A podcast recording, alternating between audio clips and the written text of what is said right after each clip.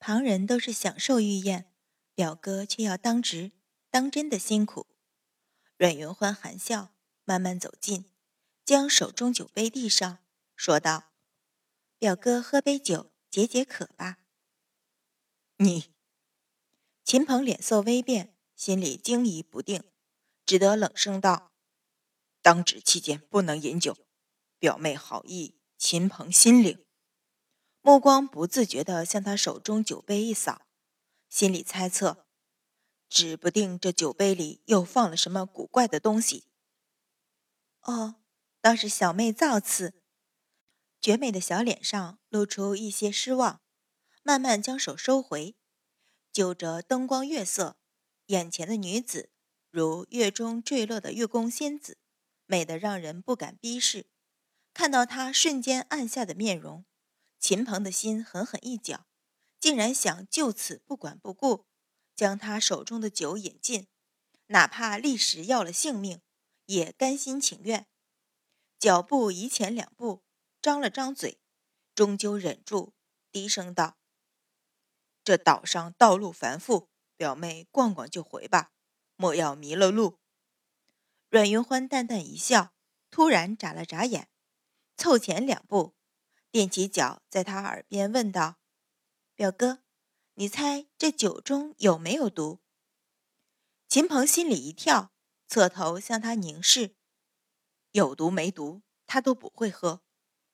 阮云欢微微一笑，端起酒杯，侧头笑道：“若不然，云欢饮半杯，表哥饮半杯。”说着，将酒杯送到自己唇边，轻抿一口。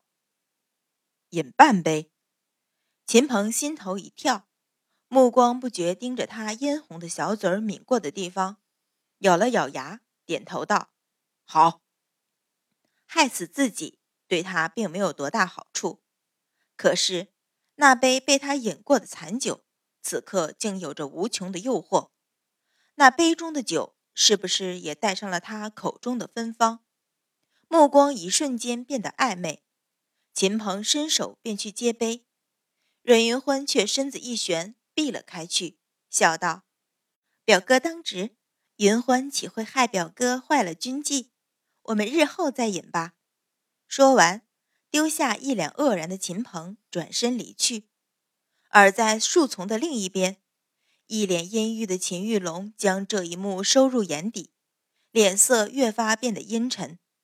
阮云欢还没有溜回座位，便被公孙志拦住，凑手到他面前，低声问道。云欢，你捣什么鬼？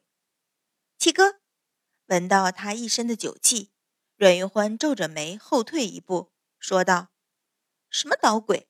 说的这般难听。”公孙志笑了一下，说道：“你偷偷溜出去也倒罢了，为何非要在秦玉龙面前晃一下？你和秦鹏又说了什么？怎么瞧着那般亲密？你不知道表哥会吃醋吗？”阮云欢被他逗得笑了出来，说道：“你不是和六哥与淳于红杰斗酒吗？怎么什么都瞒不过你？”云欢，公孙志正色瞧着他，慢慢道：“这几个月来，你做了许多事，却从不和我们商议。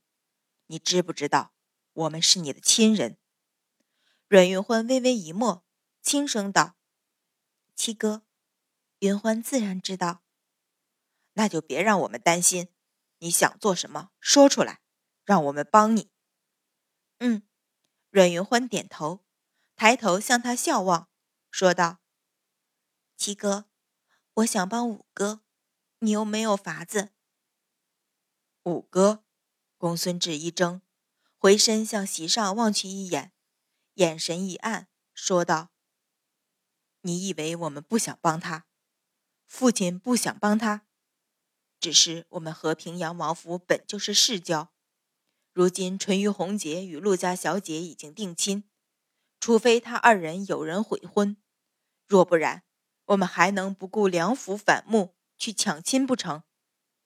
其实这一点阮云欢也早已想到，可是听他明明白白说出来，想到酒楼里公孙宁失魂落魄的样子，仍是忍不住难过。低声道：“我知道。”公孙志伸手握了握他肩头，柔声道：“云欢，多想着你自个儿。五哥知道他该怎么办？知道吗？”阮云欢苦笑：“如果他知道，为何上一世失去了陆家小姐，便再不论婚嫁？直到那一年，骤然闭目，压下心头袭来的一阵锐痛，点头道：‘七哥，我知道。’待宫中御宴散时，已近子夜时分，帝后携一干嫔妃先行退去之后，巨大龙舟便先接了文武朝臣上岸。其后是各府夫人、小姐，最后才是各府公子。阮云欢与众小姐一路，由小太监引路，仍由顺德门出宫。但见秦氏已先一步在马车内等候，又隔片刻，才见阮一鸣出来。此刻各府王公都已出宫，正纷纷离去。皇宫前一片道别和马车的喧闹之声。后阮一鸣上轿。阮云乐仍抢在阮云欢前面上车，阮云欢只是淡淡一笑。上车瞬间，转头向车侧的赵成一望，赵成对上他的目光，机不可见的点头。马车缓缓驶动，离开宫门前的玉石广场。因车前车后都是各府的马车，行驶极为缓慢，直到大路有了岔道，车马分流。才渐渐行驶顺畅。此时已是子夜时分，早已是人困马乏。秦氏闭目斜倚着轿子，昏昏的正要睡过去，却觉轿身突然一顿，一下子停了下来。秦氏一惊而醒，问道：“何事？”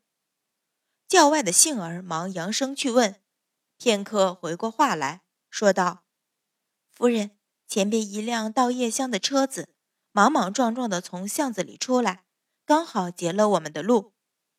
回话的当中，飘起的轿帘外果然传来一缕缕的恶臭。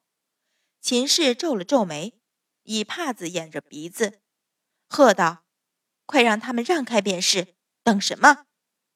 护院小五子从前边折了回来，回道：“夫人，那夜厢车子翻倒了。”所有的桶子都滚了下来，撒了一地的夜香，还得再等一会儿。秦氏心中烦闷，说道：“老爷呢？你去和老爷说，我们换道吧。这要等到几时？”小五子忙道：“夫人，老爷过去了，这辆车子刚好截了我们。”秦氏皱了皱眉，一把掀起前边的轿帘。果然见前边阮一鸣的轿子早已走远，自己的轿子前隔着轿夫和随从，看得到两个弓着身子的老汉正在将两只桶拿了起来，道上撒的全是黄白之物，一股恶臭迎面扑来。秦氏忙将轿帘放下，说道：“你瞧瞧附近哪里有路可行，快些走吧。”小五子忙应，四周瞧了一圈。见往后不远便有一条小巷，便回了寝室。整个队伍后退，穿过那小巷子，绕道回府。这样一闹，秦氏的瞌睡早惊了，却又想起李府前樊香儿的话来，心中暗想：若是阮一鸣早一步回府，被那小妖精拉去，这大劫下自己这主母的脸可往哪里放去？不由得连声催促。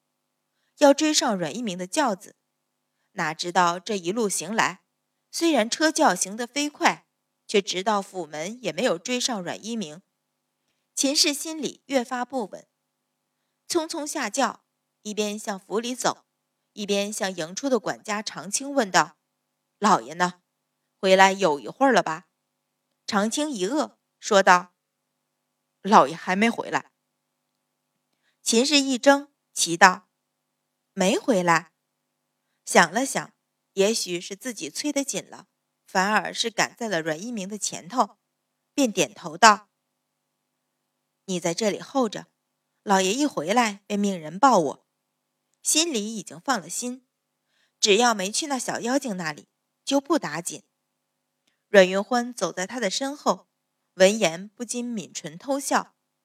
随着入府向秦氏辞过一礼，便带着白芍、红莲径直回自个儿院子。路过正屋时，白芍向偏院张了一眼，悄声道：“小姐，樊姨娘那里还亮着灯光。”红莲笑道：“怕是还在等老爷吧？”白芍挑了挑眉，笑出声来说道：“看来有的等喽。”阮云欢微微一笑，却不说话。今晚估计秦氏也会等个通宵吧。阮一鸣一夜未归，直到第二日早朝之后才回府。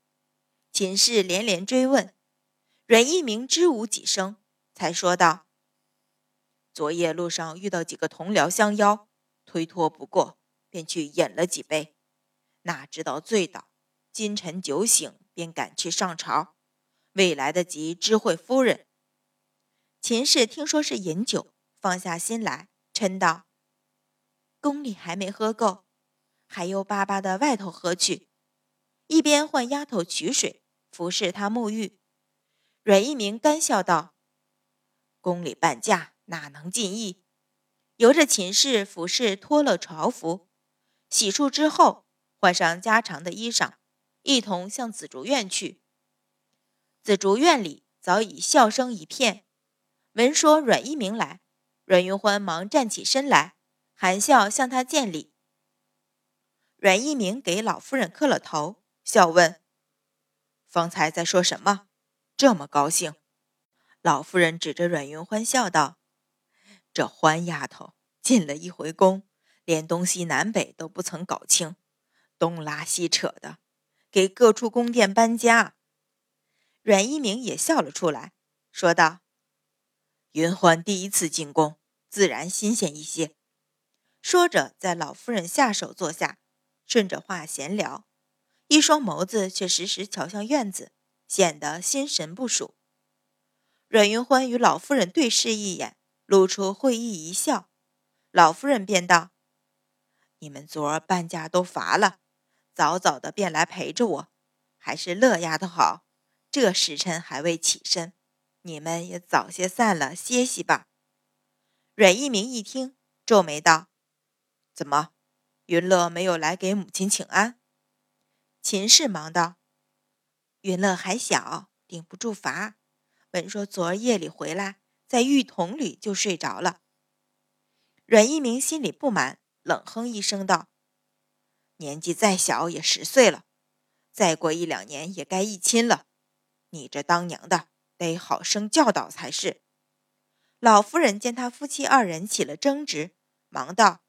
好了好了，乐丫头也是日日给我请安，少这一日也不打紧，你也不必如此苛求。阮一鸣见惹得老夫人不悦，忙起身道：“母亲，昨夜本是团圆节，儿子宫里应差，不能陪伴母亲，还请母亲见谅。”老夫人摆手道：“我年纪大了，你就算在家，我也熬不了许久。”何况还是朝里的事要紧，我乏了，你们都回去吧。说着，眼唇打了个哈欠。罗妈妈一旁忙道：“相爷，昨儿相爷虽然不在，屋子里的丫头也陪着老夫人闹到大半夜，老夫人是真的乏了。”说着，向院子里还挂着的灯笼指了指。阮一鸣这才不再说，给老夫人行礼。换上寝室，一同退了出去。阮云欢将他们送到门口，说道：“女儿服侍祖母歇了，便去。”目送着二人出了院子，方转身回来。约隔了一盏茶功夫，喜鹊捧着茶点自外头进来，一边服侍老夫人饮茶，一边轻声道：“夫人去了二小姐那里，老爷径直去了樊姨娘的偏院。”